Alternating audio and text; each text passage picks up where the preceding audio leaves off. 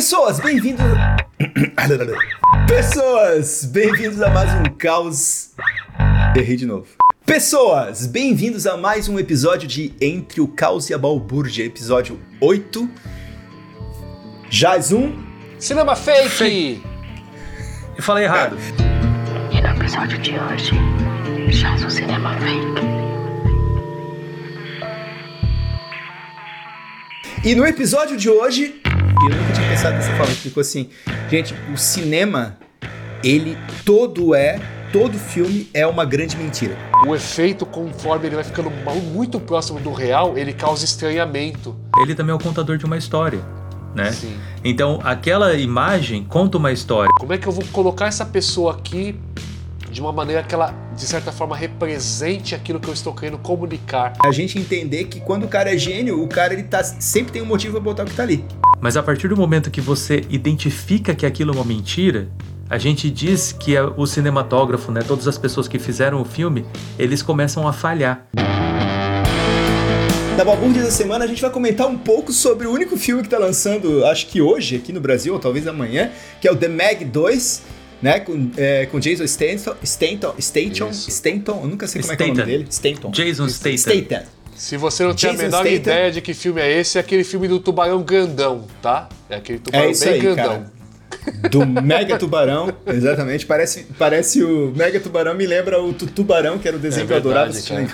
As Pô, pessoas é legal. não estão, as Aquele pessoas não azul. estão satisfeitas em criar poucos vilões para o Jason Statham, né, cara? Agora ele tem que enfrentar um tubarão e não um tubarão normal, né? Cara, eu acho que a gente tem que falar daquilo que é muito mais relevante sobre a pessoa do Jason Statham, que é o fato de que ele não envelhece, cara. Não sei se é o fato de que ele cara. está sempre careca, mas ele não envelhece aquele cara. Ele nasceu ele calvo. tem? Ele nasceu calvo. Ele nasceu, tá ca- ele nasceu calvo. É, exatamente. Procure Ele é- no Google ele é- aí, tem imagens dele Ele- jovem e sem cabelo. Cara, ele não é tão bonito quanto o Bruce Willis, mas ele é bonito o suficiente, entendeu? É mais ou menos assim. Não- Cara, não se sei, você sei. assistiu Adrenalina, né, cara, já é o suficiente não- você gostar dele, entendeu? Ele, ele não precisa, não ele não é bonito, ele é um cara, ele é um cara ameaçador, entendeu? Ele tá sempre com aquela cara de eu, eu, eu sou E- desse tamanho, porque ele parece Isso é ser um pouco mais baixo do que os outros É, é, isso aí. astros, né, do Eu- eu cinema do, do, do, do cinema de ação. Aham. Só que ele é um baixinho entroncado, né? Então assim, parece que ele tá sempre Parrudinho. olhando pra você e falando, cara, eu vou te arrebentar na porrada, cara. Dando minha opinião aqui, você falou sobre beleza, cara. Eu acho que o Jason Statham realmente tem esse olhar intimidador, cara. É um cara que eu, eu olho com respeito. O Bruce Willis ele é muito mais carismático, cara. Você olha pra ele dá É. vontade de você é. falar: senta aqui comigo, vamos tomar um café, cara. Você parece ser uma pessoa tão legal, cara. Mais É isso aí. conhecido co- Isso, você- como e seu você- Bruce. É, é. Seu Bruce. Cara, Bruce Willis é o nosso, é o nosso a- ator de ação do coração de todos os tempos, né, cara? Porque tem o cara do coração, né? Esse é o Bruce Willis, cara. Desde Die Hard, não houve outro como ele. Mas, cara, indo em frente aqui e pegando essa, essa linha do que vocês estão falando aí, a gente nem entrou aqui nos assuntos ainda. A gente vai falar um pouquinho sobre o papel da música em filmes e séries. Discutir um pouquinho sobre trilha sonora, so- sobre sonoplastia e como que isso influencia a narrativa do cinema, né? A gente vai tentar aqui fazer, dar os nossos 10 centavos, né?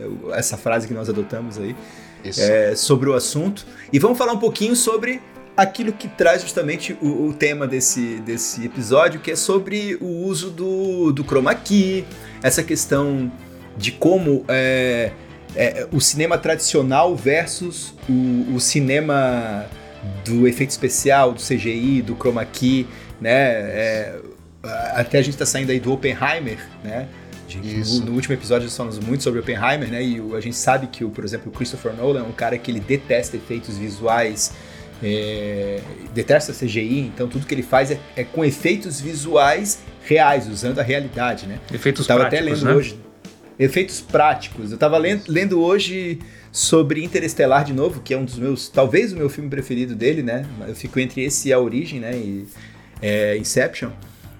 Que ele montou 500 hectares de, de, um, de milho, né? De milho, um milharal de 500 hectares, né? Uma plantação de milho de 500 hectares para poder filmar aquela cena em que, o, em que a picape ela atravessa o milharal para seguir o. Vocês viram Interestelar? Viram essa Sim, cena, né? sim, Sim, sim, sim. Não vi, não vi o- os bastidores, igual você tá falando, Isso, mas o- a isso. cena. Isso, cara, é, é- é fantástico. Aí o que, que o cara fez? Ele plantou 500 hectares de milho e depois eles venderam a planta- pl- o, o- o, né, o produto da plantação, né, o, o plantio.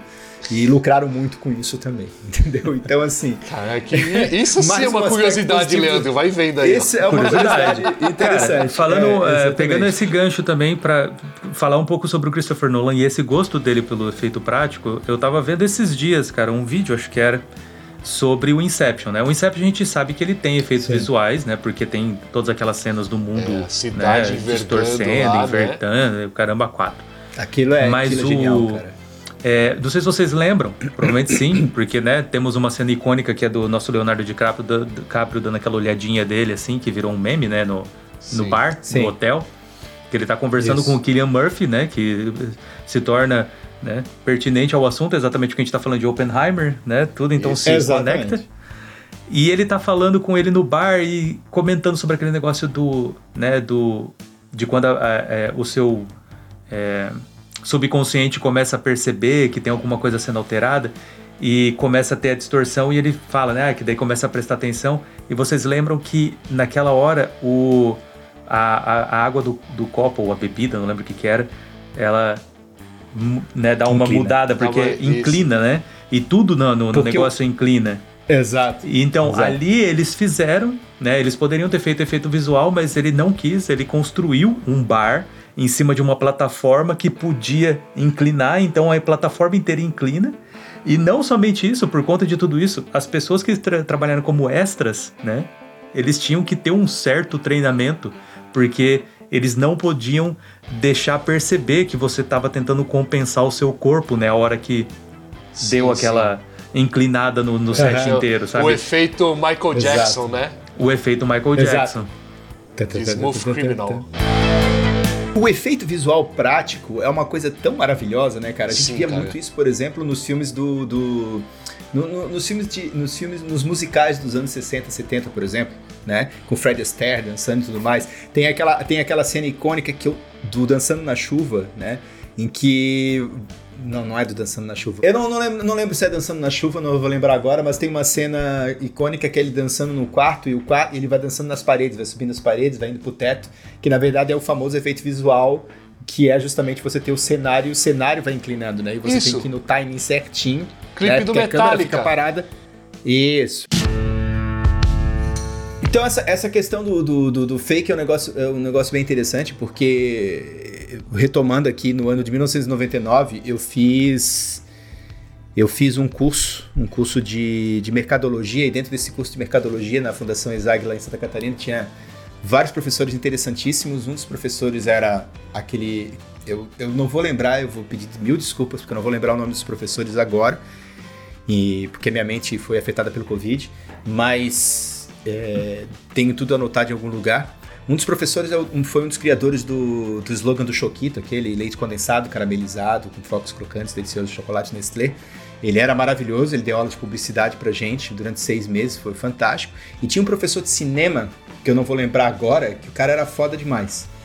E, e ele trabalhou em vários filmes, né? Ele trabalhou em vários filmes nacionais e ele deu aula de direção de arte pra gente, deu aula de cinema pra gente. A gente passou umas duas semanas analisando o, o Cidadão Kane, né? Um- que é um filme genial que ele justamente introduz no cinema, né?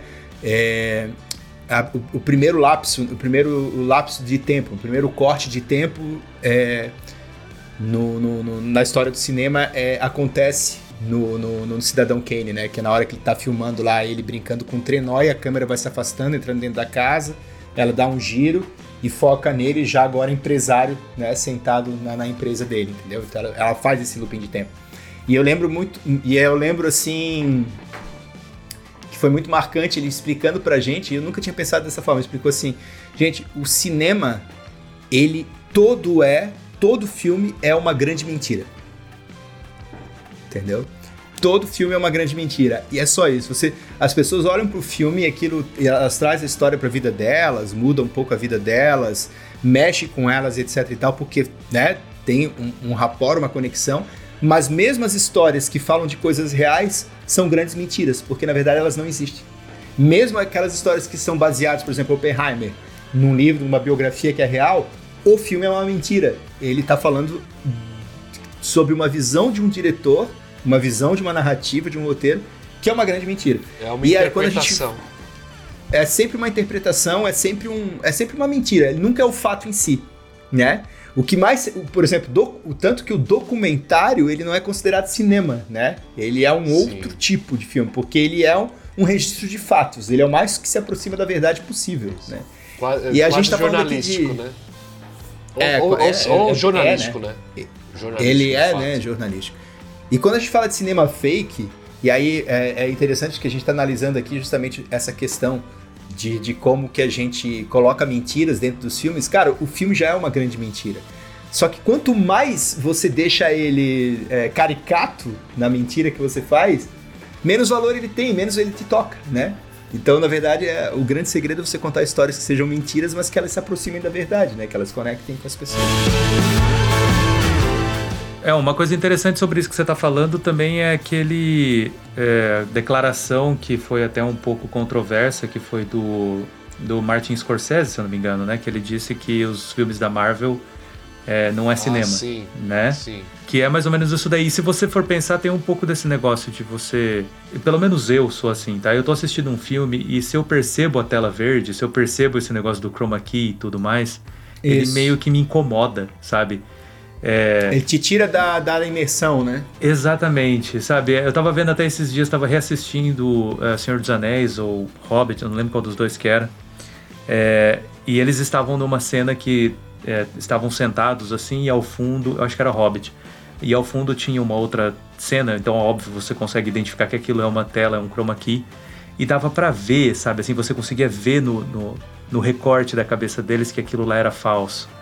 E parece que é uma coisa que desvaloriza tanto, então dá pra entender esse negócio que o Christopher Nolan fala, sabe? Mais vale eu colocar o cara no deserto e filmar o cara no deserto, porque fica muito mais, sabe, real, você se, se conecta mais com aquela situação, sabe? Claro, tem coisas que não tem como, né? Você não tem como filmar o Thanos, né? Tipo, não existe, não existe. Sim, mas, mas dentro da proposta de fantasia da Marvel, você compra aquilo. É, Entende? Pro filme que é, aquilo, aquilo entrega. É, é tipo, por exemplo, o, o Nolan nunca faria um filme daquele, porque não é a cara dele um filme É. daquele. Sim. Ele faria Ele- um filme de um alienígena que quer destruir o planeta, por exemplo, mas ele faria tudo com efeito prático. Seria É, mais a aí tem- pegada do, daquele The Arrival, né? Tipo, a chegada, que eu acho que é em português, Isso, sabe? Um negócio um mesmo. pouco É, mais. isso. com um tema mais Isso. sério e tal. Isso. É. Mas eu, eu acho que nesse sentido aí, pensando, usando o exemplo do, do Nolan, é mais de você conseguir materializar algo que você está pensando, né? E aí tem uma questão até de uma. de, uma, é, de ser mais criativo, né? Voltando no exemplo que a gente falou aqui do, do Inception, né?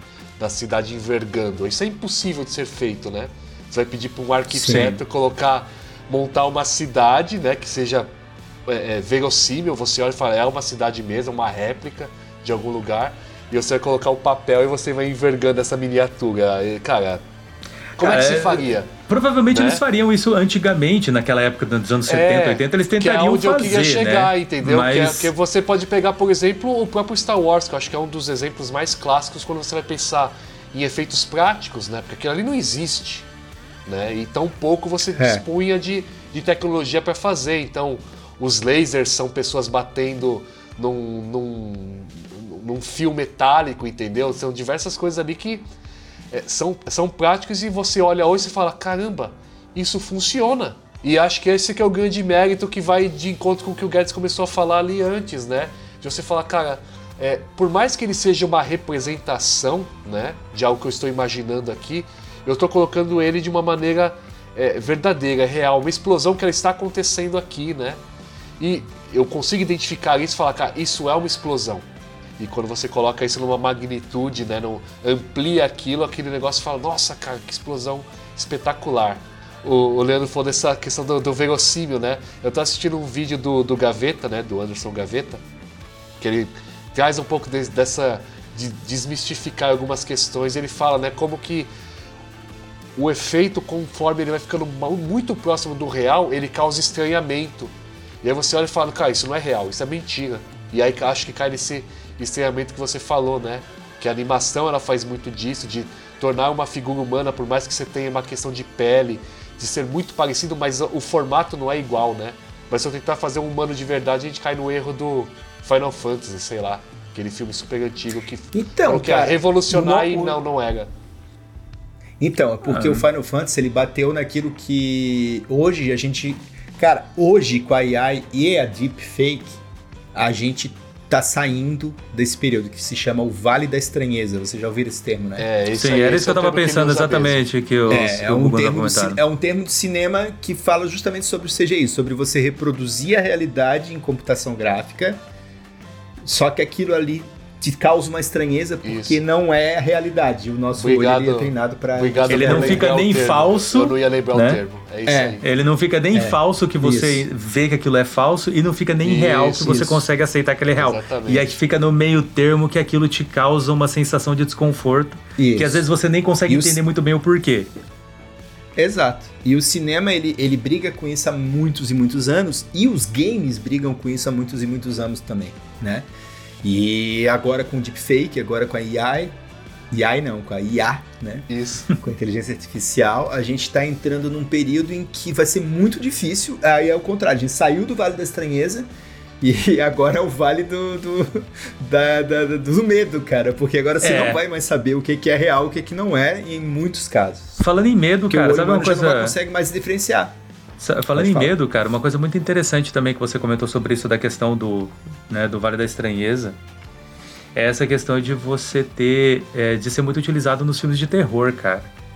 Sabe, o pessoal, eles fazem esse tipo de coisa exatamente para causar esse desconforto. Então, é, né, o, o, o vilão, Ah, isso é o- interessante. o alienígena, o monstro, ele é quase real, mas ele tem alguma feição nele que deixa ele é, surreal. E, aquela, e aquilo ali dá uma sensação que é aquele negócio quando você vê, você arrepia. Você não sabe o porquê, aquilo É um artifício cinematográfico pra, É. agregar valor para causar naquela o desconforto, né? Ele causa o desconforto. E eu acho que esses são os melhores. Quando eu vejo um, um- um- filme é, que o, o- eles pegam e exageram, sabe? Tentam fazer, ah, vou fazer o alienígena e faz um negócio assim super caricato, igual vocês estavam falando. Parece que ele não tem aquela mesma é, aquela, aquela mesma conexão com a, com a estranheza e com a, com, a, com a aterrorização sua, sabe? Então parece que se assusta menos. Né? É, a gente tem aquele filme, ai, eu não vou lembrar aqui o nome, cara, mas é com a. Se não me engano, é com a Jodie Foster. Que ela faz o papel de uma mulher que tem uma filha, e daí tem um- um- os alienígenas que é, sequestram essa filha dela, o filho, É o eu não filme do lembro. avião, cara. Como é que é o nome desse filme? Eu sei qual que é.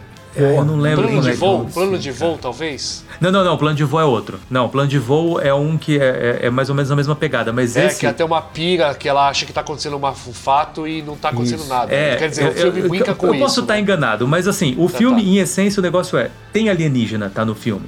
E eles estão fazendo como se fosse. Eles estão usando o, o- o planeta Terra como um, um- um grande laboratório de química, né? De, de brincadeiras. E eles pegam. Uhum. é, e eles estão fazendo. É como se fosse assim: o Joãozinho, né? O alienígena lá tal, ele tem que provar, tem que fazer a tese do doutorado dele. A tese do doutorado dele é aqui no, no planeta. Em Sim. que ele está querendo comprovar que não existe uma conexão fisiológica entre mãe e filho. De que se ele tirar é, esse filho da, da, da, da- mãe e Caralho, apagar a memória dela, o corpo dela não vai. É, Não é Judy isso. Foster, Que cara. papo muito Não louco, é Jodie cara. Eu Foster? quero ver esse filme. Não é Tá. Judy Foster. Bom, Esse eu não filme lembro. é fantástico, cara. Aí o que É acontece? a- Ela Ai, não cara, consegue, ela não é consegue atriz? esquecer. Ela continua lembrando, mesmo que não seja lem- não- memória. Sim. Ela E continua sentindo que alguma ela- coisa. ela- ela Isso. continua sentindo. ela continua. É. E daí vocês lembram que no final tem uma cena. Desculpa, Buguno, se você não assistiu o filme, eu vou, te- eu vou estragar. Não, não, você que tá ela me tá falando, num armazém. vi, eu esse- minha, minha E o familiar, mas eu não alienígena, ele tá, ele tá, em, for- ele tá né, em forma de um homem, e é como se fosse do FBI e tal, e ele tá puto porque ela não esquece. Daí ele tá falando com ela, e ele fala assim: You need to forget. Só que ele grita, e a hora que ele grita, Ele grita? o rosto dele deforma. Não sei Isso. se vocês lembram disso. Ele deforma Eu de uma lembro, eu maneira lembro bem. Esse filme é muito que, bom, cara, cara. ele te arrepia por conta de ser uma coisa que ficou nessa questão do Vale da Estranheza. Você fala, cara, é, é bizarro, mas ao mesmo tempo é normal. E é um artifício do terror Sim. que eles usam muito, né? De deixar uma coisa quase normal, né? Quase é, de- comum, né? Pra gente, que a gente tenha, a- né, encontra como uma coisa que é, que é cotidiana nosso, e uma coisa que a gente não conhece, que, que é esquisito, né? Que é diferente, que é né, fora do comum. E eles usam muito isso, sabe? Então é, é um negócio Cara, que eu acho bem interessante. Cara, depois vamos ver se a gente lembra o nome desse filme só pra Os Esquecidos é o nome do Os filme. Esquecidos. Ah, boa, é, cara. Os boa. Esquecidos, é, é The, The Forgotten, eu acho que é o, o nome em inglês, é com a Julianne Moore. Por isso que Julianne confundi, Moore. Porque a gente Ah, lembra. Até, Pô. até porque a Julianne Moore, ela, ela, ela Substituiu no de- silêncio, silêncio dos Inocentes. No, no Silêncio dos Inocentes, Sim, né? Então acho que tem, tem esse Erro lance, né, Moore. É, Erro justificável. aí dá- dá- exatamente, super justificável. Deixa eu pegar esse o- gancho, Lei e Buguno, só pra eu não esquecer duas coisas pra falar do, do, da- do Vale da Estranheza, que é muito legal de falar também. O Vale da Estranheza explica também o porquê que filmes co- como o Spielberg fez ou o Nolan fez. Por exemplo, o Spielberg, quando foi fazer Parque dos Dinossauros, ele estava saindo de uma época de cinema de, de efeitos práticos. Que o Spiel- o Spielberg sempre foi de, de efeitos práticos fantásticos, né? Todos, né? Desde, desde Indiana Jones, ET, é, Tubarão, é tudo efeito prático. E são filmes que deixam a gente ali no pé da cadeira, desde aquela época com efeito prático, né? Se você assistir hoje, você ainda fala, pô, hoje eu vejo um pouquinho mais os defeitos e tal, mas cara, o filme passa hoje em dia, porque é muito bem pensado e muito bem feito os efeitos práticos. E aí quando ele foi fazer Vale Parque dos Dinossauros, vocês lembram dessa história, né? Que ele só topou fazer alguns dinossauros em CGI, não foram Sim, todos, né? sim. Alguns dinossauros em CGI, alguns aspectos em CGI. Tem um documentário genial na Netflix sobre esses filmes, sobre como foi fazer esses filmes. De Volta para o Futuro, Gremlins, é, o, o Exterminador do Futuro, o... o É aquele filmes o que fizeram o história. Dinossauros. Filmes que fizeram história. Não, Assista e- esse documentário É, é, bem legal. E existe até o exemplo É. oposto, né? Que é um dos primeiros filmes dele, né? Que é o Tubarão, que ele falou, cara, não, isso aqui não é de verdade. Tá muito ruim, vamos mostrar menos, então, porque Tem ele não, que mostrar não passa menos. credibilidade. Não passa credibilidade. Isso, que é um recurso, por exemplo, que, como o Leandro falou, filmes de terror usavam muito. Cara, o medo tá na imaginação da pessoa. Então a gente deixa a Exatamente. pessoa imaginar o que tem ali. Isso. E, e a gente completa muito bem isso, né? O ser humano ele, é- ele, é- ele funciona dessa forma. A Então, nossa mente é, o trai- é traiçoeira. é, nessas horas, nesse esse tipo de filme de efeito prático, ele justifica um cinema de mais qualidade nesse sentido quando você não tem certeza se o CGI vai. Porque o CGI, o risco é cair no Vale da Estranheza. E é quase certo que caia no Vale da Estranheza. E aí o filme perde o impacto.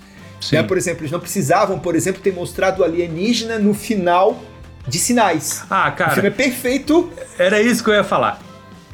É, pode, Era isso que eu ia falar. Pode falar, pode não, falar. era isso que eu ia falar. Pode Desculpa falar. te cortar, mas, cara, os sinais, a hora Pode que você falar. falou o negócio de deixar pra nossa imaginação, eu assisti esses Isso, dias o isso. filme.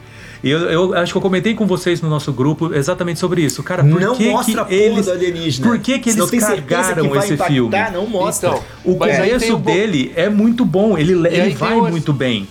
E aí tem uma coisa que é pior ainda, cara, que é um puta de um alienígena mal feito, que eu lembro Mal das pessoas feito. falando muito disso, né? É cara, isso, é uma não, pessoa é vestida de exatamente borracha, isso. De latex, Não, É isso mesmo. sabe? Cara, É isso mesmo. e nem, e nem importa como foi feito, se foi efeito especial, se foi prático, se era uma pessoa. Porque assim, Exatamente, cara, aquilo é ali muito não ruim, servia. não precisa. Cara, Aham. a gente, tinha, ti- a gente teve as, eh, tivemos as cenas do, eh, dele em cima do, do- do telhado.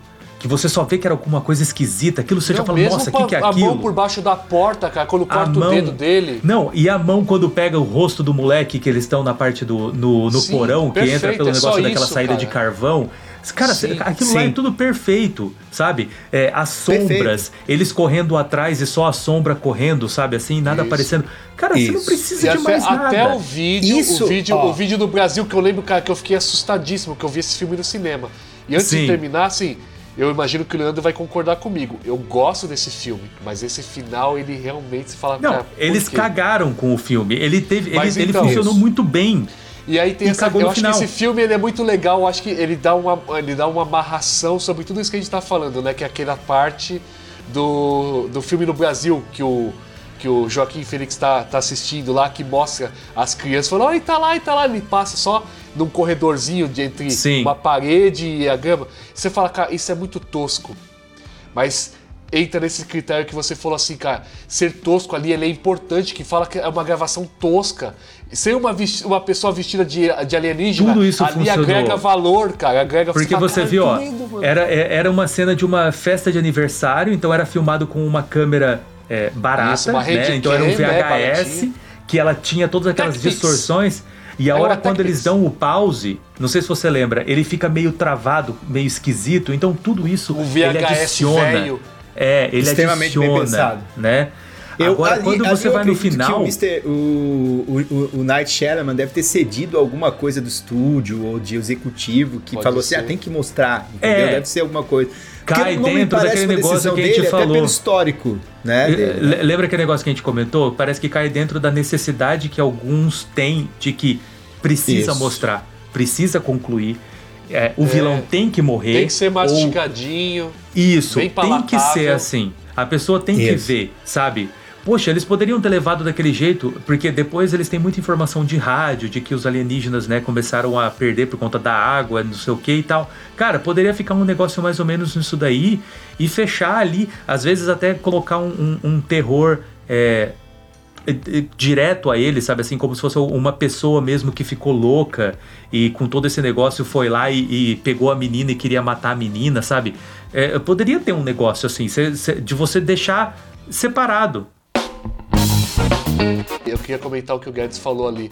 Eu acho que o fato de se ter limitações antes, né, uma questão histórica, né, porque você não tinha, é, você não tinha os efeitos técnicos, né, você não tinha um CGI de qualidade, você não tinha nem computadores para fazer isso, então tudo implicava em ser efeitos práticos ali. E eu acho que essa limitação e eu tenho certeza que o Guedes vai concordar com isso, a limitação é a mãe da inventividade, né? A mãe da criatividade. Sim. Então, eu preciso resolver isso. Como que eu vou resolver? E hoje você tem Isso. esse artifício do CGI, né, da- dos efeitos especiais, enfim, do deepfake, que de certa forma é barato, mas eu tô fazendo aspas aqui para você que está escutando a gente, mas que você tá vendo, tá vendo as aspas, né? É barato e não é. Porque se você for colocar na ponta do lápis, todos esses efeitos que a gente citou aqui de filmes mais antigos, como o Tubarão, ou mesmo o é, Parque dos Dinossauros aí, o Jurassic Park, né, do, do, do- que o Guedes comentou do Spielberg, tem esses bichos que estão lá de verdade, e eles não são tão caros quanto você colocar dezenas, talvez centenas de pessoas para ficar modelando um, um personagem lá e você olhar e falar, tá, é, eu sei que ele é de verdade. Eu acho Cara, também que isso é depende isso que da tá época, né? falando. Depende da Então, época o que também, eu ia falar né? era isso. Olha só, se a gente pegar uma história, a gente está falando de uma disciplina, que é cinema, cinematografia. Existe uma disciplina, é uma ciência isso, isso não é à toa. Vem de- desde o cinema dos irmãos Lumière, né, que é o famoso o trem, né, a chegada do trem, né, que é aquele, Isso, o primeiro filme de cinema de todos os tempos, que as pessoas pulavam, né, pularam da cadeira da projeção porque acharam que o trem ia Primeiro passar filme de terror nelas, da né? história. É, basicamente isso. Mas olha só, isso é uma é, um, é, um, é uma ciência, né? Uma arte, né? Tipo, é um ângulo de câmera, uma brincadeira que você faz com efeito prático. Vai numa evolução de cinema mudo nesse sentido. Você chega no Chaplin, tem todo um estudo que o Chaplin desenvolveu ao longo da vida dele inteira para fazer efeitos visuais práticos para os filmes dele, que eram fantásticos, fenomenais Sim. Né? Desde e, e muitos deles eram imitando, eram utilizando técnicas que se usavam em desenho animado que o próprio Disney criou, né? É, essa, é, o Disney inventou essa questão de fazer o desenho animado em- utilizando as placas de vidro para fazer os cenários e aí você ia, enfim, tem toda uma evolução do cinema nesse sentido. E aí você pula ali, aí, eu falei lá no início, né? Você pula ali para Cidadão Kane, aí você vai evoluindo, vai evoluindo. E aí você chega no auge, no ápice dos efeitos visuais, que é Star Wars com George Lucas, que ele faz algo que nunca ninguém fez, né? Que é pegar o que se fazia em Flash Gordon antes, que era muito jogado, ou em Perdidos no Espaço, e que eram efeitos visuais de ficção científica muito jogados, e ele coloca isso e ele fala o seguinte, ó, a gente tem que mostrar uma batalha no espaço, a gente tem que mostrar toda essa história se passando numa galáxia distante, mas como se fosse real. Real. Aí, aí começa o desafio. Porque assim, não é mais só mostrar uma história, é mostrar uma história e as pessoas têm que ver isso, que é mentira, não existe essa galáxia, não existe nada disso, mas elas têm que falar assim, cara, isso é real, os caras estão lá naquele planeta. Eles estão sentindo os naves, efeitos daquele planeta. Isso, né? E as naves estão lá, é, exatamente. No espaço não tem som, mas as naves vão atirar. E, e, gente- e tudo bem, a gente compra essa parada. Então- e aí, a partir daí, a gente vai num, num crescendo. Aí tem Spielberg com ET. Cara, eu tenho que mostrar, as pessoas querem ver o alienígena, eu vou ter que mostrar o alienígena. Mas o, o alienígena não existe. Como é que eu faço para as pessoas acreditarem nesse Isso. alienígena? Eu vou fazer ele se conectar com os humanos, eu vou criar uma narrativa aqui em que as pessoas elas vão sentir o que as crianças sentiram. Então tem todo um estudo, todo um- um é uma disciplina, uma ciência mesmo, que depois vira uma segunda disciplina que é o FX, né? Que é os efeitos, os efeitos Visuais. especiais. É. Visuais VFX. especiais, que vai, pro, que vai pro CGI e FX, né? Que depois vai pro CGI e aí vira outro universo. E aí a gente chega no problema que vocês falaram, que é o seguinte. Você sentia no filme o esforço do cara de fazer uma obra-prima, né? Tipo ET, Indiana Jones, Star Wars, é uma obra-prima visual. Só que agora não tá tão difícil fazer uma obra visual naquele nível. Agora a obra-prima é outra coisa. Porque agora todo mundo vai lá e, e aí a gente fala aqui, tá aqui na pauta até, né? Se a gente pegar todo o trabalho, por exemplo, que o Leandro trouxe aqui, do The Volume da série Mandalorian, por exemplo, que é levar o chroma key a um outro nível, em que, que os atores estão contracenando com o efeito visual acontecendo nos fundos, no chroma key dele, ele tá vendo onde ele tá no ambiente. explicando, ele tá na verdade, né? naquele ambiente. Vamos Explica, aproveitar explicando, né, pro pessoal é, que É. não, não assistiu a série ou não viu nada sobre esse, essa nova técnica que eles. Que, se não me engano, foi o John Fav- Fav- Favreau, né? Que, Foi o Favreau, Favreau que, Que- que, trouxe que isso. trouxe, Que- né? Eles Não ele então. sozinho, lógico, né? Ele com toda a equipe lá, né? É, é, o- vamos dizer assim, enfim. eu não sei quem que foi o, o, né, o, o- o criador, né, a pessoa que desenvolveu a ideia e tal, mas é, foi aplicado, se não me engano, através do Mandalorian, né, que é você fazer é, uma, um domo, né, de telas, né, todas é, interconectadas, é, sem espaço entre elas, né, Isso. e você conseguir fazer uma projeção. é, na verdade, uma projeção, desculpa. Na verdade, você acaba. É, é uma, é uma te- televisão, né? Então não é projetado, mas você consegue colocar em tempo real, né? O que é, estaria apenas aparecendo na pós-finalização, que seria do filme, na tela verde. Então.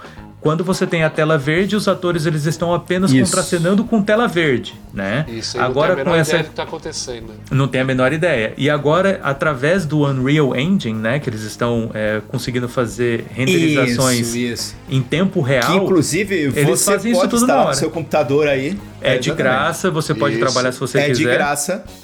Tá? E eles conseguem fazer- computador. Eles conseguem fazer esse negócio de colocar é, o ator dentro da, né, do, do mundo. Claro, existem suas limitações. É uma tela, a pessoa que tá ali, ele sabe que é uma tela. Só que pelo menos ele sabe a cor do céu, ele sabe a cor das rochas, né? Aquilo Eu tudo acho que a, também. a percepção espacial que é o grande lance nisso tudo também, né? Porque Muda completamente. Envolve a interpretação, né, cara? Então Interpretação. você sabe como que você vai Tem- atuar tem e você vai pessoas- reagir a tudo aquilo.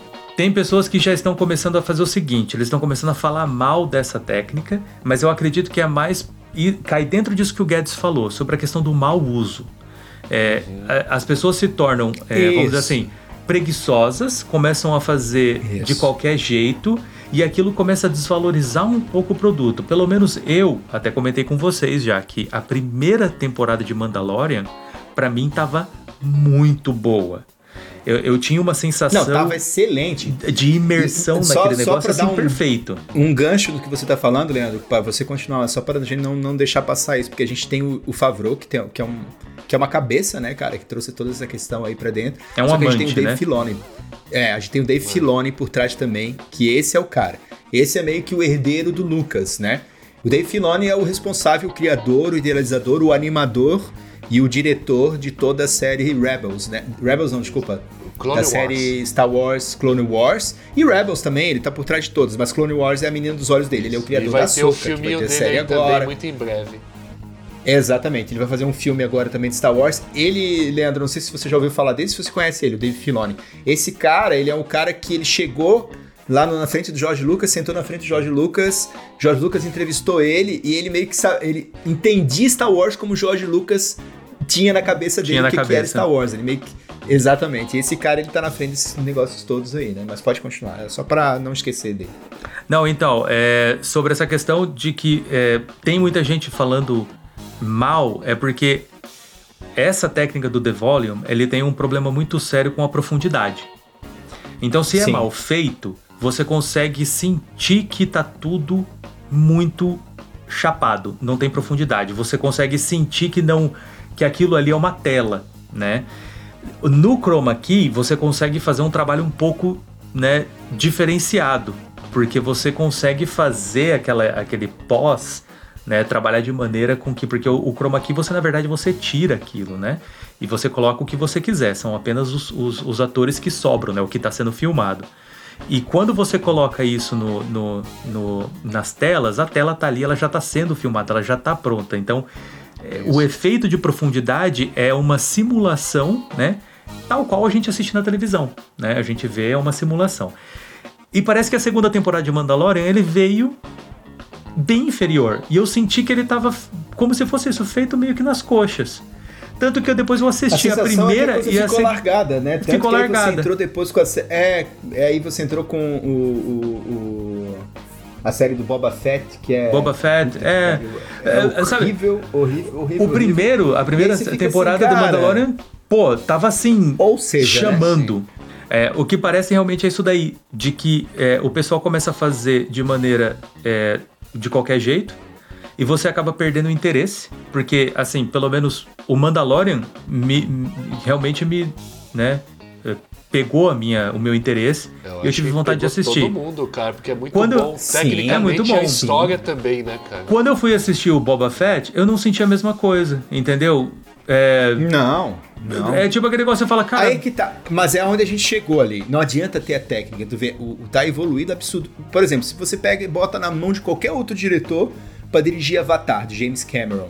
Com a tecnologia, porque James Cameron vai pro outro extremo, que é chroma key aos extremos, né? Sim. Chroma key é até as últimas consequências. Não existe cenário algum. Tudo é CGI.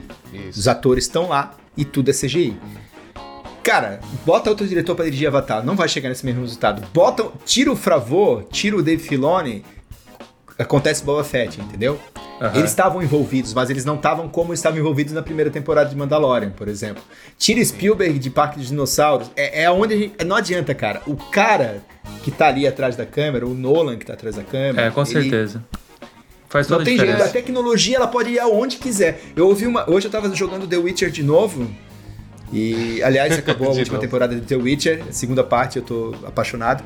Mas assim, mais uma vez, decepcionado com algumas coisas, mas enfim, não vamos entrar nesse assunto agora. Mas eu tava jogando The Witcher de novo aqui hoje e, e tem uma hora que, o, que ele passa correndo por um aldeão lá. E o aldeão chega pra ele e fala assim: Ai, que linda essas suas duas espadas nas suas costas. Mas, é, como o ferreiro não sei quem falou, né? é, pode ser a melhor espada do mundo, mas o que importa é o braço que a maneja. Basicamente é, é isso, isso. né, cara? É basicamente É o braço isso. que maneja a espada. É. Não interessa a E, e, espada e eu tá acho, mão, né? e, e assim, e, e também acho que essas pessoas, elas têm um, um nível de sensibilidade que elas conseguem olhar pra isso e falar, não, não é isso que eu quero.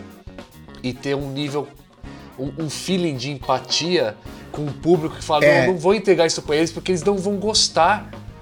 Não, Isso- não é só isso isso, é cara. raro, é assim. escolher, é escolher o que tu vai usar pra contar a tua história.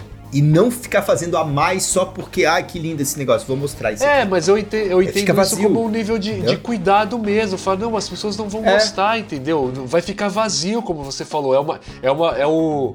é, parafraseando de novo aqui o Spielberg, né? Com, com a relação do, do, do tubarão, né? É, a- é a boneca, né? O tubarão com aquele olho preto. Eu não tenho que criar muitos efeitos pra transformar aquilo de verdade. É um olho de boneca. Um olho simplesmente preto. E você teme por aquilo. Você fala, caramba, que terror. Depois você foi necessário desconstruir até essa imagem, né? De que o tubarão é um grande vilão, Sim. né? O maior predador dos mares, sei lá. Mas aí você transformou ele num, num demônio marítimo. Não E não daí precisa agora do Cthulhu, filme do não Jason. Statham, a gente aumentou o tamanho dele em proporções, né, assim... É, cara. é, Impossíveis. Na verdade, É, impossíveis, não, impossíveis. porque, né, os- o- a gente Antes teve, tinha, teve né? aí os dinossauros. Não, a gente teve dinossauros dessas É. proporções do passado, né, cara? eu vejo alguns trabalhos que você, é, você vê a pessoa executando alguns trabalhos e falta um pouco desse feeling, assim, né? É, você olhar, por exemplo, uma capa de revista e você não tá preocupado só em fotografar aquela pessoa. em registrar ela para você colocar numa capa de revista ou fazer uma boa filmagem com uma boa captação de imagem e tal, mas você se preocupar em o que essa pessoa vai estar fazendo, que obviamente num vídeo é muito mais importante, né? Mas mais ainda importante numa imagem estática. Como é que eu vou colocar essa pessoa aqui de uma maneira que ela, de certa forma, represente aquilo que eu estou querendo comunicar através dessa imagem. Não ser simplesmente uma pessoa sorrindo, mas que O tipo que de você sorriso que eu tem- quero pra ela, né?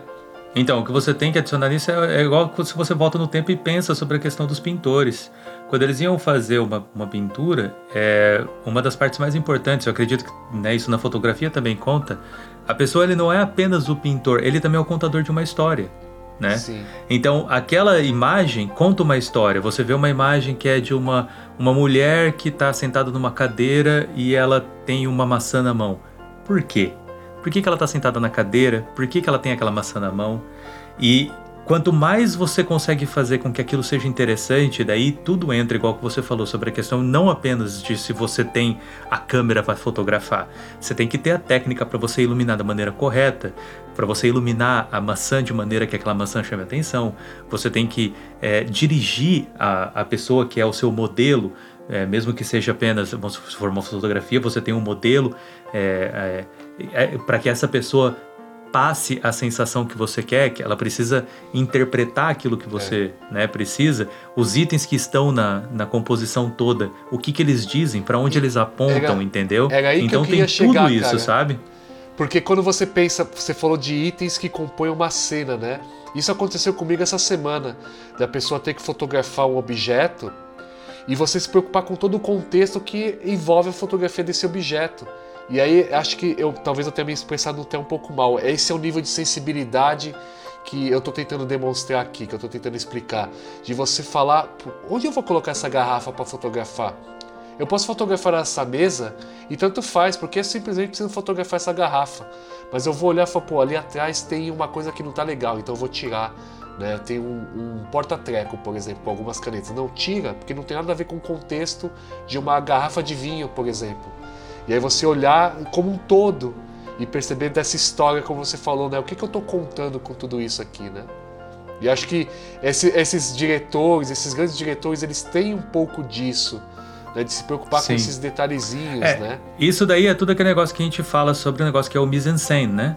É, É. Que são ah, as coisas que compõem a cena, né? Então, é, o que, que eles dizem muito é que se você tem algo na cena que não é, tem motivo pra estar ali, ele mais atrapalha do que ele contribui pra história. Exato, né? exato. Então, por isso que a gente vê que, cara, esse trabalho, quando a gente fala de cinema, igual o Guedes estava falando ali, poxa, é uma ciência, é uma arte. Cara, sim. E quando você olha um filme, você pode ter certeza, né? Vamos comentar sobre os filmes que são as produções maiores, mas até mesmo alguns pequenos. Cada coisa que aparece na tela é intencional. Cada é, item na cena, cada detalhe, cada é, quebradinho na parede, cada coisa faz parte daquele momento para simplesmente passar uma, uma, uma história, Sim. contar uma história, Quem, sabe? quem quiser ver o melhor Tem exemplo. Não, não o melhor exemplo disso, né? Mas um bom exemplo disso é o Poderoso Chefão, né? Sim, Com itens coloridos durante as, as cenas. as laranjas. É, existe, existe um- um- uma técnica por trás disso. Eu, eu fiz. Eu fiz um. Eu também fiz direção de arte em cinema, na época na UFS, que faz muito tempo também. Foi em 99 isso também, 98, 99. Com uns caras muito grandes, cara. Tinha, tinha um dos meus professores, ele trabalhou junto com o Glauber Rocha, cara. Só que eu não lembro Ó, o nome desse foda, professor de novo, foda. cara. Era, os caras eram foda. Um dos maiores da nossa história, né, do cinema brasileiro. da nossa história do cinema, brasileiro. brasileiro. E sim, nossa, né? Tem que pra quem quer estudar cinema, tem que estudar Glauber Rocha, tem que estudar essa galera Isso. toda. E esses caras, e a- e tanto que, né, existe um Oscar de direção de arte, não à toa, que é isso que vocês estão falando, porque o cinema ele Sim. trabalha com o que a gente chama de audiovisual, né? E o visual, ele diz respeito à imagem. Tem imagem estática e tem imagem em movimento, né? Na verdade, o cinema são uma série de imagens estáticas em sequência, né, que formam um movimento, seguindo a, a- a- você já deve ter estudado isso, né? Seguindo toda a lógica da persistência retilínica, né? Que vem da animação, que é o que a gente descobriu, que vem os 24 quadros por segundo, né? Que o nosso olho ele interpreta um segundo quando, quando tem 24 cenas passando em- em- em- na- naquele, naquele intervalo de tempo. Menos que isso já começa a ficar estranho. Tanto que o cinema antigo, que eram 16 quadros, 8 quadros por segundo, É. era uma coisa meio estranha. assim, né? É tudo, eles sempre pareciam é estar em, né, em alta É é velocidade, efeito sempre parecia que tá quadro, muito né? É, o quadro a quadro, o famoso quadro a quadro.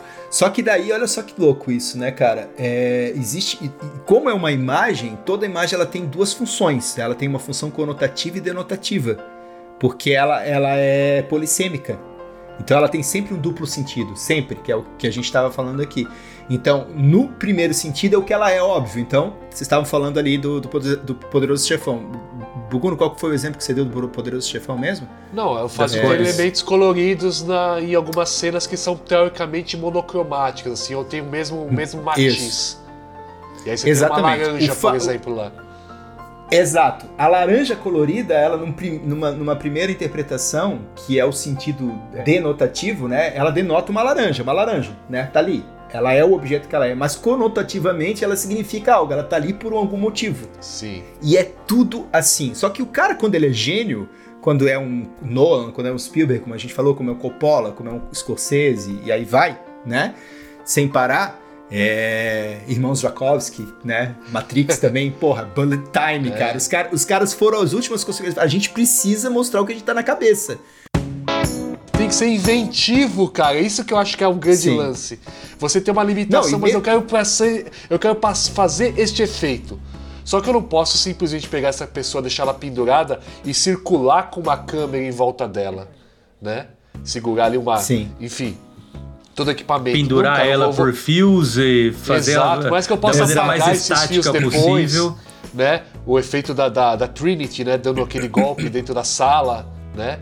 Que passa É o meio bullet, despercebido. bullet que- time, né? que é a, é a mesma coisa, só que quando você vê lá o Neil, você fala, caramba, mano, como que é isso? Exato, como que eles fizeram isso, cara? E na época, a gente. Eu lembro que eu, eu, eu li sobre isso na revista 7. Isso, Foi em isso. 99 que esse filme estreou e a gente não Foi. tinha. Tinha internet, mas não, não existia ainda. É né? incipiente a internet. Não né? tinha Enfim, tanta era incipiente, informação era- assim, né? Não na- tinha na tanta internet. informação, não existe, é, não existia blog sobre cinema. E na 7, né, eu lembro que era religioso, eu comprava toda semana aquela revista, eu era apaixonado por ela. Não sei se vocês chegaram a, a- a pegar essa época, né? Mas a revista 7, ela trazia todos os bastidores, aquilo que a gente vê cara. hoje em tempo real, Viu, praticamente. viu o Schwarza sendo maquiado pra fazer Terminator, É, cara, como que fizeram exato. aquelas. A- o, E o eles faziam assim, cara dele.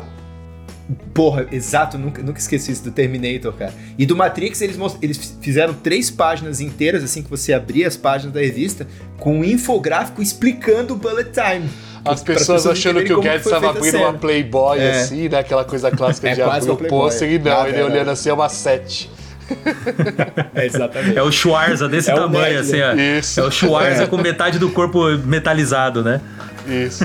Mas assim, só, só completando o que eu tava falando, é isso, cara. Então, é, é- é a gente entender que quando o cara é gênio, o cara ele tá, sempre tem um motivo pra botar o que tá ali.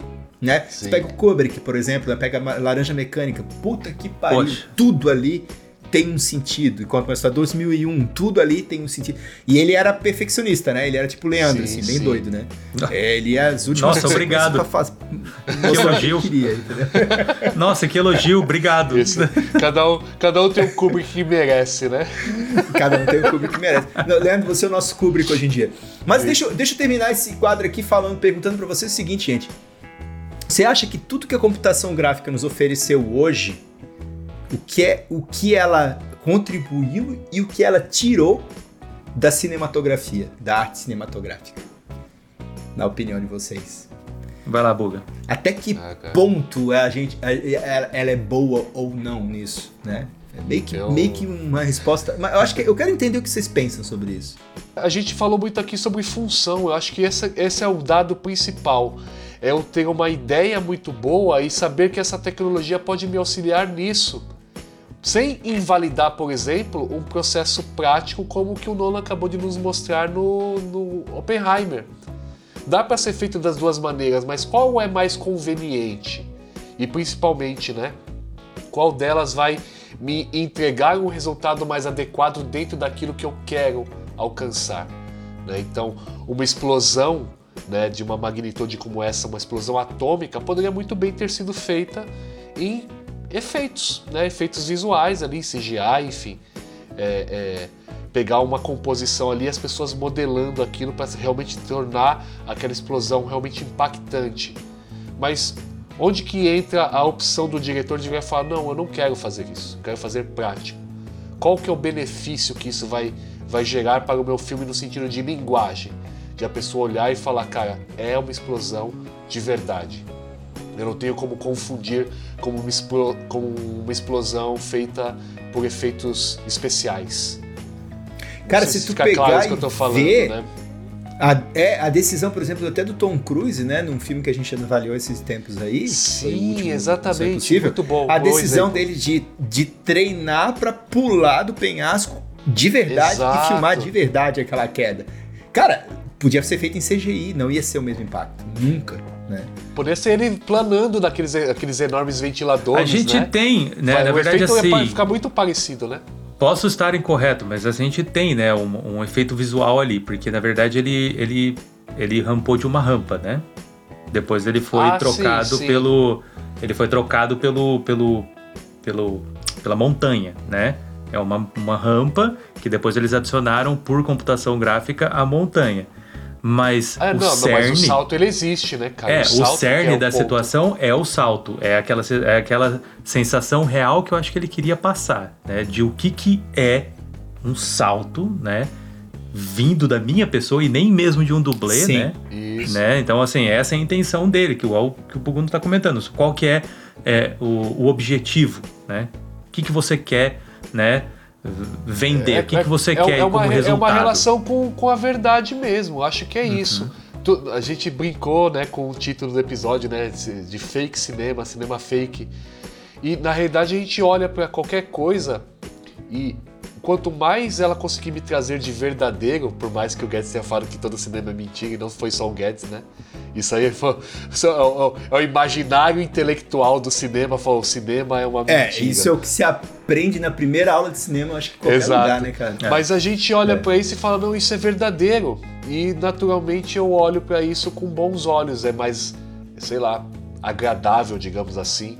Eu olho pra ele e falo, não, ok, é uma explosão mínima. Se você pegar o De Volta pro Futuro, todos os efeitos que tem ali são efeitos práticos e todos eles são em miniaturas, né? Até tem uma brincadeira com o Dr. Brown mesmo, né?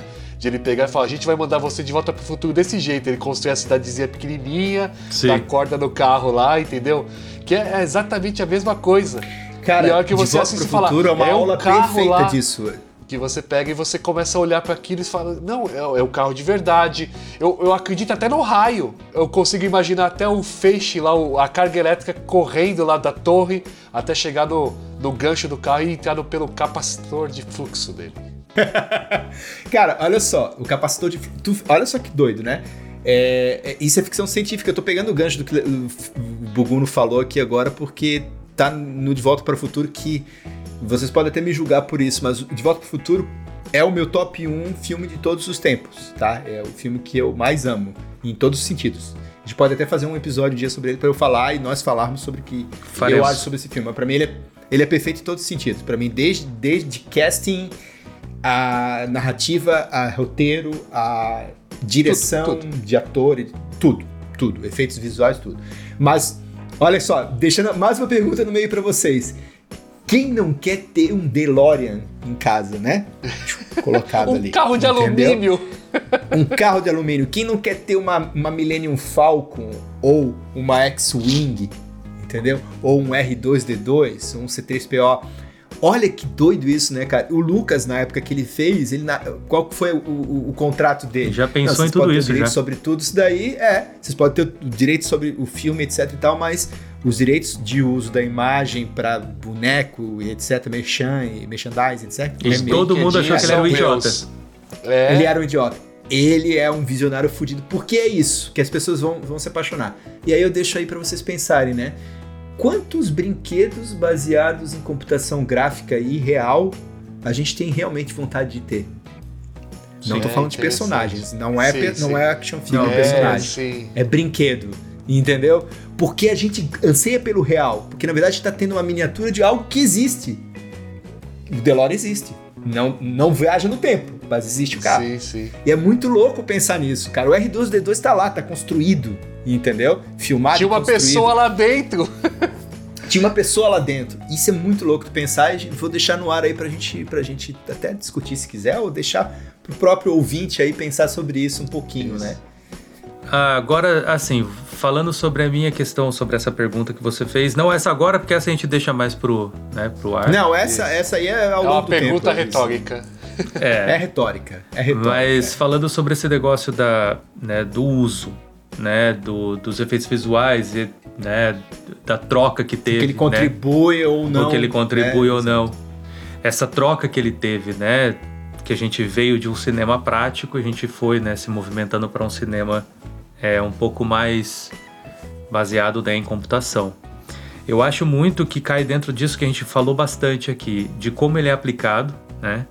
E do bom gosto que essa aplicação é feita. E até onde as pessoas se dão ao trabalho de perceber que aquilo lá, ele tá ali como uma ferramenta, né? para atingir um propósito cinematográfico, né? E não para ser o centro principal, né? Do filme. É, sim, verdade. O filme não é o efeito especial. Excelente. O filme é o roteiro, é a são baseados história. apenas nisso, né, cara? Você vai assistir pelos Exatamente. efeitos. Você vai porque eu falo, o pessoal fala, cara, você viu como é que estão os efeitos especiais? Você fala, tá, mas isso não é o filme. Isso é uma ferramenta do filme, entendeu? Então, assim, não, não adianta nada você chegar num. É, ir num museu para você ver uma pintura e falar que você tá ali porque você quer ver a tela. Entendeu? Porque a, Sim. a trama da tela é a parte importante. Não, não é. A moldura é a parte importante. Isso são a histó- ferramentas. É a história que tá por trás daquela obra ali, né? São ferramentas que participam, né? Da, do, do conto Sim. da história, porque uma moldura, né? Uma moldura dentro de uma pintura é uma arte também, né? A Sim. moldura, ela tem todo um estudo para você colocar uma moldura dentro de uma, né? De um, de um quadro. né? Em volta de um Mas- quadro, não dentro. Não dentro, desculpa, em volta, uma moldura em volta de um quadro. sim, sim, tô brincando. Então, é, são ferramentas que são importantíssimas, porém elas não são né, é, a obra final, ela apenas faz parte. Então, parece que a gente teve muito isso, é, eu senti muito isso na época de Matrix, que a gente veio o segundo, que a gente já comentou sobre aquela evolução que eles fizeram, que acabou ficando tão é, utilizado, sabe? Assim, se, se usou tanto aquilo. A cena que o Buguno acho que comentou quando eu falei sobre isso, que é a cena do Neil chutando os, os agentes Smith, né? Isso. Aquela. Aquela. Sei Parece lá. um monte de boneco de borracha. Boneco de borracha, né? Aquele tumulto de agentes Smith.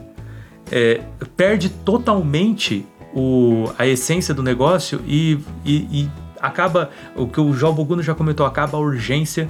Você desconecta do filme, porque aquele momento ficou tão estúpido que você fala. O que, que, isso tá Ah, acontecendo? é. E isso também é legal de você. Pra Isso quê? também é Né? Pra importante, né? Porque você olha, você fala assim, tô, mas hoje, se você for assistir, eu já tenho mais repertório, então, obviamente, eu vou olhar e vou achar muito tosco. Mas pra nós que. Mas na época, na mesmo época, assim. Exatamente, na época Na você época, você ainda você tinha falou, isso. isso. é muito ruim, cara. Isso é ruim. Você poderia às vezes não falar que é ruim, porque você tá ali no momento de, de assim, você tá é, é, surpreso, você tá é, deslumbrado com tudo que tá acontecendo. E você fala, nossa, olha que, que, que, que, cena mais Tava maravilhosa, ansioso pra né? assistir o filme, a continuação. Ansioso, porque daí você fala, olha o poder do Neo, então conecta com várias outras situações que às vezes pode Sim, até te sim. deixar meio anestesiado com, é, com a situação real. Aí você chega naquela situação que você pensa assim, cara, depois que você passa o hype, que eu acho que é a parte mais importante, que eu acho que é a palavra que conta muito quando você tá, né, nessa ansiedade daquele momento ali que tudo passa, igual você falou, a gente compra. Depois que passa esse hype, você vai ver ele de uma outra maneira, você pensa assim: isso não era necessário.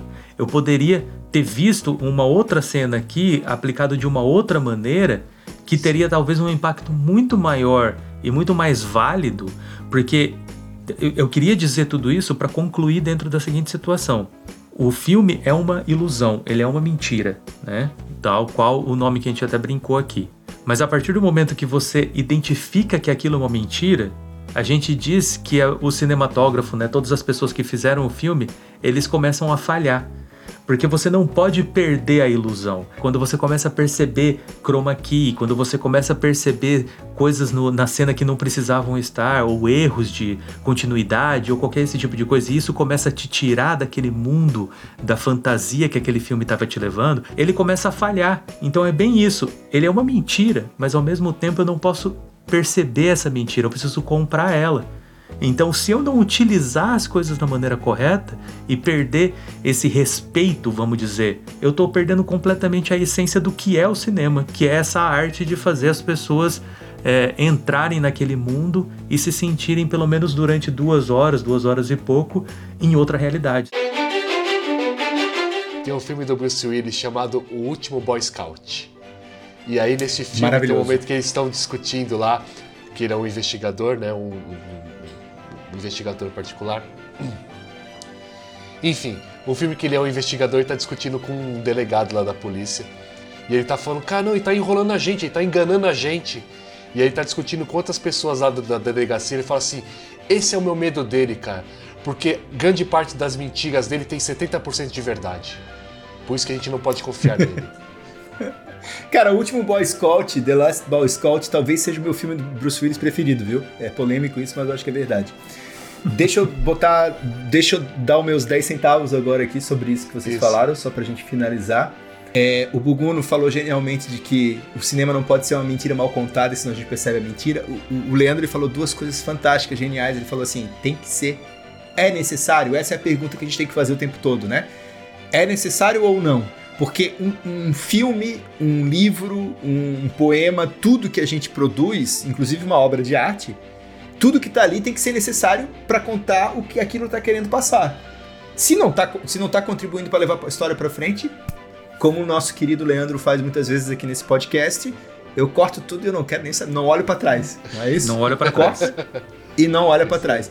Então eu acho que eu não, não tenho nem o que contribuir para vocês nesse sentido, que eu acho que vocês foram geniais em, concluir, eu acho que é isso, cara. Não importa que se é CGI, não importa se é efeito visual, se tu tá saindo da mentira e tá olhando, opa, pera, isso aí não me convence, hahaha.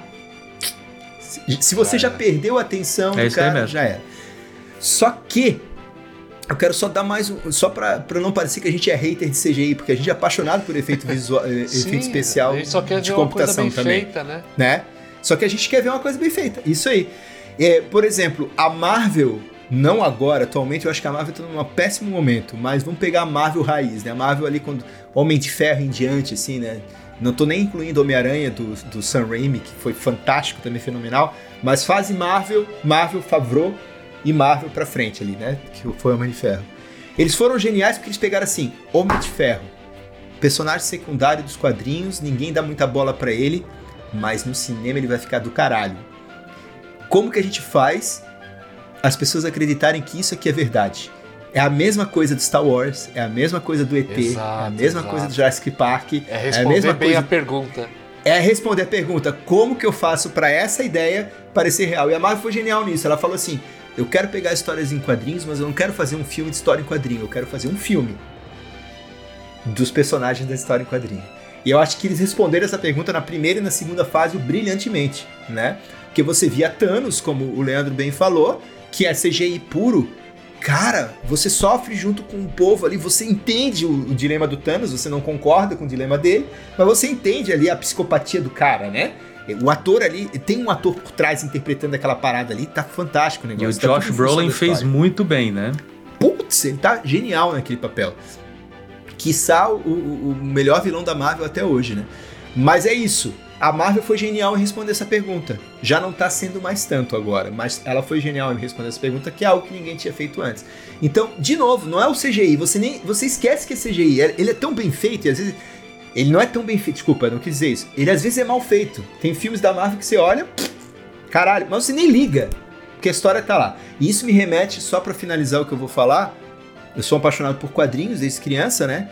E eu lembro muito bem, cara, eu tenho meus desenhistas preferidos, assim, né? Tem Frank Miller, David Mazzucchelli, John Romita, John Romita Jr., é, Jack Kirby. Eu tenho os meus desenhistas preferidos da Marvel, né?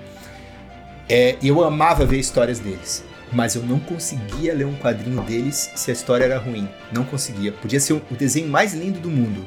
Se a Sim, história era ruim, ela me fato. perdia, cara. Mas ela me perdia fácil. Porém, quantas vezes eu li quadrinhos com desenho péssimo, mas a história, cara, um deleite Sim, ali sim. ler. Entendeu? Então, é isso que a gente tem que pensar. Então, só pra gente também defender um pouco a questão do CGI, é, existe também um lado que esses tempos eu tava vendo sobre o pessoal comentando é, o lado ruim né, dos efeitos práticos. Eles é, geram uma certa quantidade de poluição, é, lixo, né? É, existe um É, gasto é, com, é, por exemplo, a, explosão do Nolan, ela utiliza gasolina, utiliza dinamite, né? Se você for pegar, eu vou jogar, eu nem sei ao certo como é que foi feito, Não mas eu vou pode ser jogar feito um em qualquer carro. lugar, né? Não pode ser feito em qualquer lugar. Eu vou jogar um carro num rio. O carro vai poluir o rio, você tem que fazer limpeza, entendeu? Então, assim, o- o- é, existe um lado ruim do efeito prático. Dependendo do tamanho dele, né, igual até mesmo no, no próprio Oppenheimer, que ele teve um tamanho né, bem colossal, você está fazendo, é, d- d- gerando alguns danos, né? Que às vezes é, não seriam tão grandes, ainda mais hoje que a gente consegue é, fazer uma produção é, de efeitos visuais é, bem mais, de maneira bem mais barata, né, econômica, sem gastar tanta energia elétrica e etc. né? Você não precisa mais caminhões e caminhões é, de renderização para fazer é, renderizar uma cena, né? Agora você consegue fazer isso de maneira um pouco melhor. O, o Unreal Engine tá vindo aí para, né, já dar um pulo nessa, nessa, nessas novas é, Real Engine é, É. uma coisa fenomenal, cara. Fenomenal. Eu tenho isso instalado aqui no meu computador e até esse novo, mexer, mas- novo sistema de renderização que ele tem, né? O novo sistema de polígono e o caramba 4, que eu nem sei como é que são os nomes, já esqueci É, do tudo. caralho. Lele, Buguno, então quer dizer, veja se vocês concordam comigo, que então o cinema fake é aquele cinema que a gente percebe que é fake? É isso daí. É o cinema que falei, a gente cara. percebe que é um engodo, cara, que é uma mentira. Que é um engodo, que é uma mentira. Caluniador, caluniador e mentiroso. É dor. É mentiroso. Mentiroso. É mentira, mentira, mentira. Mentiroso! Gente, eu acho que o assunto dessa semana é esse daí. Eu não vou entrar, acho que é assunto de, de música agora, não. Já Cara, estamos aí uma hora e meia. olha, Ou vocês a querem? gente. Vocês Não, querem? não, eu vou só falar uma coisa, cara. Eu acho que é a quinta vez que a gente tenta falar de música e não consegue. É, é a quinta vez.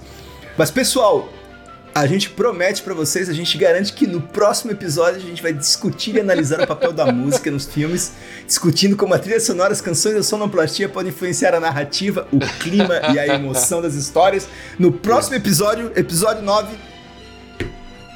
Não Você perca por promete? esperar. Você promete? Prometo, prometo, eu garanto. Eu garanto. Mentiroso! Mas é isso, gente. Palavras finais aí pra esse episódio, que inclusive ficou muito bom, apesar dos pesares aí, das derrotas sofridas. A batalha só acaba quando termina a vida. Então agora eu vou falar aqui igual o Buga, né? Que ele sempre parafraseia alguns, né, dos, do- dos maiores cenas, né, maiores momentos do cinema. É, como o nosso Rocky Balboa disse, né? é, na vida, não importa o quanto você bate, mas sim o quanto você aguenta levar e continua levantando e, né, lutando. Isso. É. É isso aí, basicamente é, É, isso. Ensinamento muito profundo. Cara, é engraçado, vocês falaram de coisas hoje que eu ia comentar no meio do episódio, mas eu vou até comentar agora. Você falou do Rock Balboa, e hoje eu vi uma entrevista do Sylvester Stallone, no- eu acho que no documentário dele, deu uma entrevista agora, hoje, eu acho que deu essa semana essa entrevista, falando que as pessoas não entenderam, a maior parte das pessoas ainda não entende sobre o que que é Rock Balboa, que não é um filme esportivo sobre esporte, sobre boxe. Ele falou que é um filme sobre amor, sobre uma história de amor entre ele e a Adrian, né? E é, e é sobre um, um perdedor, sobre um loser. Um cara que tá E tentando fala, ganhar na né, o vida, né? É, tá tentando ganhar na vida e ele, ele sabe que ele é loser, mas ele não desiste.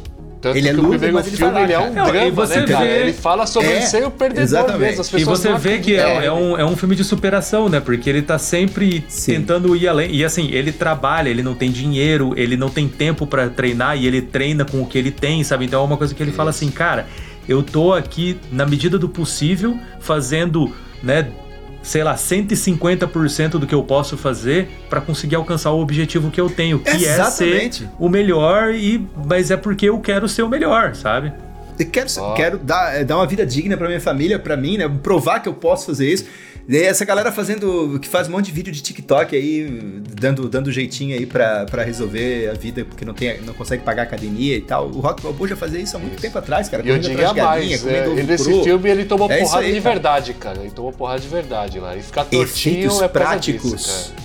Efeitos Cara, práticos, é- cara. de novo, é a realidade nua e crua sendo mostrada, né, Isso. cara? Porra, as cenas são fantásticas. O- E outra coisa muito interessante que eu vi essa semana também, nosso querido Quentin Tarantino falou que está conversando com a família do Bruce Willis, nosso querido amado Bruce Willis, que está com afasia e demência, por isso está aposentado. Está tentando tirar o Bruce Willis da aposentadoria por alguns minutos para ele fazer uma participação especial no novo filme dele. Olha, E cara. tá conversando com a família pra ver se a família topa e pra ver se ele topa. E se ele não topar e a família não topar, ele vai tentar convencer, conversar com a família para ele pelo menos usar imagens do Bruce Willis, de outros fazer. filmes, etc, e trabalhar com inteligência artificial e tal pra conseguir encaixar É, ele eu acho que vai ter que- assim, entendeu? Vai ter que ver Eu qual que é inter- a, a sensação dele, É. né? Qual que é a intenção. Dele não, desculpa, porque não, assim. é, É, a gente não sabe até onde que tá essa situação da doença, porque eles não estão divulgando Sim. muito, né? Mas É. isso também é, cara, eu gostaria que- até que diz- dizer isso daqui, porque eu acho que tiveram várias pessoas aqui que também é, sentiram que o Bruce Willis estavam fazendo um monte de filme porcaria, né? Que você tem visto aí. Ele tava lançando meio que um filme atrás do outro, filmes completamente sem noção. É, sabe assim, que não tinha a menor qualidade, não tinha a Por que, menor que você tá cara do Bruce emprestando a sua Willis. imagem pra isso daí?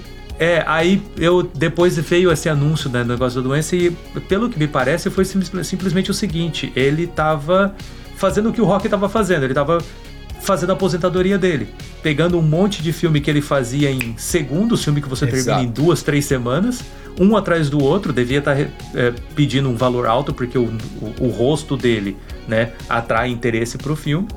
É, porque ele já sabia que ele tinha que se aposentar. Então ele falou assim: olha, eu vou, né, pular na mina de ouro, pegar o máximo possível, jogar nas minhas Isso. costas e sair. Então, E sair. talvez para justificar, vamos dizer assim, né? ah, não é que o Bruce Willis é um, né, um péssimo ator, não, né? A gente tem aí Isso. vários Ou filmes para provar que né, ele cara, é. com o perdão da brincadeira da palavra. É, né? não, não é. Eu fazer acho que ele é Vou excelente. pegar, Ele é excelente. Tô aqui pra ganhar dinheiro, tô aqui pra ganhar É, dinheiro. né? eu acho que- é um vulgo- fantástico, cara. completamente compreensível o, né? Nossa, Isso tô falando assim, p- eu acho que foi o motivo, né? E, e faz muita lógica, Não, faz muito deve ter sentido. sido- de- eu, eu, eu acho, com, com certeza, inclusive, deve ter sim alguma entrevista, alguma coisa falando sobre isso. Mas Bruce Willis, cara, é Bruce Willis. Inclusive, assistam A Gato e o Rato, que Isso. foi o lançamento dele The numa Moonlight. série dos anos The- 80. Moonlight, né? Assistam, é Moonlight, The Moonlight. Que é o nome Porra, da tá- agência ele é- de investigação deles, cara. É, ele é um, ele é um, um detetive safado. Isso. Vamos lá, vamos lá. Exatamente. Perguntinha da semana. lá. Cada um vai falar então o filme mais inesperado, o filme mais improvável do Bruce Willis que você já assistiu. Sem ser um blockbuster. Você não vai falar de Duro de Matar, você não vai falar de No Sexto Sentido, você vai falar de um filme bizarro Cara, que você já viu o Bruce Willis. Cara, eu vi todos The os Kid, filmes do Bruce então. Willis, cara. Hã? O garoto, aquele o garoto, The Kid, sabe que Não tenho a menor ideia, Cara, então é um esse- bom filme. esse- é aquele que ele eu é, assisto muita coisa dele.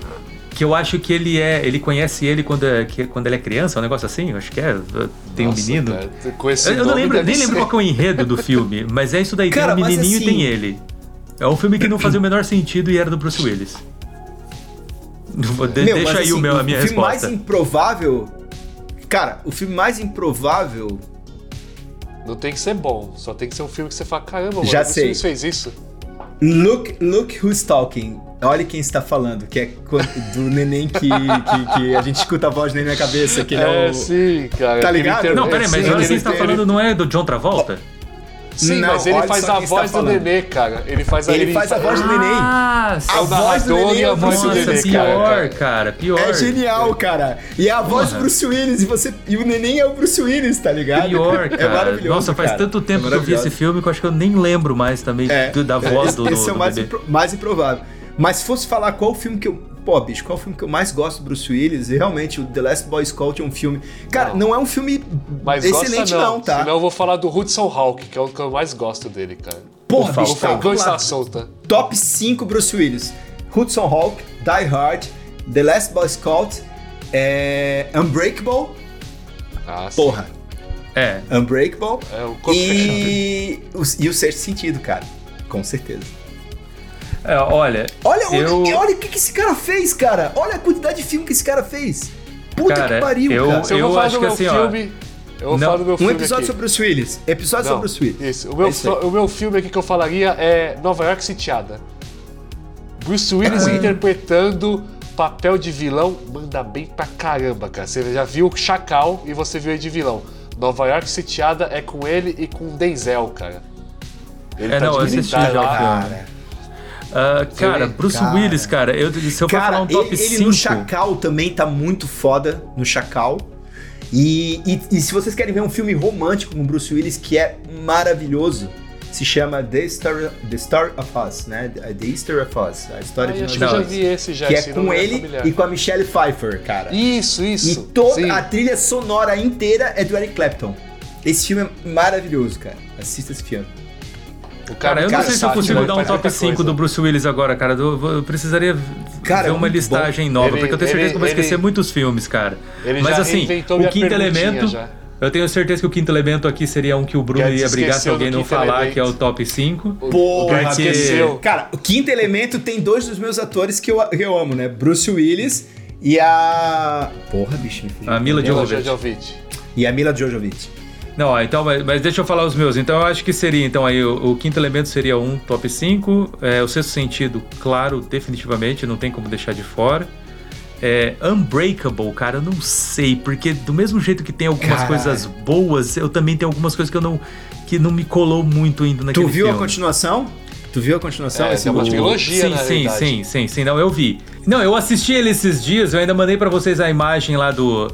Eu não sei, eu, eu- eu nem sei se eu falei que imagem que era, do. Da fonte, né, que foi feita na abertura Sim. de Unbreakable, que é Sim. a coisa mais linda do mundo. Eu mandei um- um- uma foto pra vocês e falei é, se, se vocês conseguiam identificar que filme era esse apenas pela fonte Isso. do. Ai, como é que é o É o nome, nome do, do filme, os tracks. É, o- é- Os, é os créditos Técnica. iniciais, né, vamos dizer, né? Isso. Sim. Os Porra, a gente não créditos- falou Pulp nome. Fiction, cara. É, falou Fiction, vocês- cara. Na Eu não tinha realidade, terminado vocês meu são top Deus, cinco ainda. vocês Fiction, são, cara. Vocês Eu são não tinha terminado meu top monte de- 5 ainda, cara. Olha, vocês tinha terminado meu top meus... cinco ainda. Vocês são Falou? muito filha da puta, cara. Eu não consigo falar outra falou, palavra Bruno? aqui, cara. Eu falei, Não, ó, falou, Bruno? Porque eu queria falar esses filmes e vocês estão falando ainda, seus cabeça de bagulho. o cara terminou a lista dele e já soltou dois filmes que eu ia falar já. Não, a gente tem Pulp Fiction, a gente tem é, Quinto Elemento, a gente tem Sexto Sentido, a gente tem Aí você parou no Unbreakable, Die Hard, falou, não cara. é esse. Die Hard. Die Pelo Hard, amor a gente Deus. tem. Nossa, cara, duro demais. Mas é isso que eu falei. Se a gente não pegar o- a, a lista de filmes, a gente esquece. Cara, ele fez. Porra, sei lá, cara, 50 Cara, filmes. cara, ele fez Moonrise Kingdom. Ele fez Moonrise Kingdom Moonrise também. Kingdom. Ele tá em Moonrise Kingdom. Porra, tem cara, tanta ele, coisa, tá, ele cara. tá em puta merda, bicho. É muito filme. Isso que a gente cara. tá falando de um, de um Die Hard, não dos cinco, né? São cinco, acho, né? Cinco ou seis. Cara, sei que lá, por mais sinal, agora. por mais que o primeiro São- Die Hard seja ótimo, quatro, seja não sei o quê, sei. O, o, o Die. Hard 3, cara, que é o A É- é- Vingança, pô, É o meu Isso. preferido. é muito é o bom, meu preferido. cara. É muito É bom. o meu preferido. É- E é com Samuel E Jackson. tem Samuel né, Jackson cara? também, né, cara? Porra, bicho. E tem o Jeremy cara, Irons também, cara, de Puta vilão, que é muito papel. bom. Cara, fo- sim, É, não, o Jeremy Irons. E, cara, puta papel foda do o Samuel Foda. Jackson, cara. Ele, ele, ele interpretou aquele cara muito bem. Todo aquele Ele é um cidadão comum que é jogado no meio do, do- do- do- da loucura, né? E ele passa toda Cara, aquela o filme sensação começa de com Bruce Willis irritação, com uma cara. bomba, com uma bomba nele lá. Os meio Isso. dele. os caras queimando pauta. Cara- Os caras queimando pauta. Contando o filme já. Os meus filmes do Bruce Willis. É, é. Olha lá. Duro de Matar, Pulp Fiction, colocar O Último Boy Scout. Vou colocar também O Quinto Elemento, porque é foda. E por último, por último, eu diria o Hudson Hawk, cara. Que esses filmes são filmes que se você estiver passando, eu paro, eu, eu vou assistir esses filmes, cara. Cara, e o Falcão Hawk é eu assisto muito, é muito Quantas filme vezes de. precisar, cara? E o Falcão é um filme muito de sessão da tarde, né, cara? Porque, Exato, porra, esse é o filme de sessão Vai ser da tarde, maravilhoso. Mano, eles são dois ladrões que eles roubam, eles veem o tempo que eles vão levar pra roubar, eles escolhem uma música eles- e, cara, eles vão cantando. Aquele início é genial do É filme. foda. Não, Hudson cara, Hawk é responsável por duas coisas na minha vida, cara. Isso é uma curiosidade. A primeira é, eu conheci o que era o cappuccino e eu não descansei.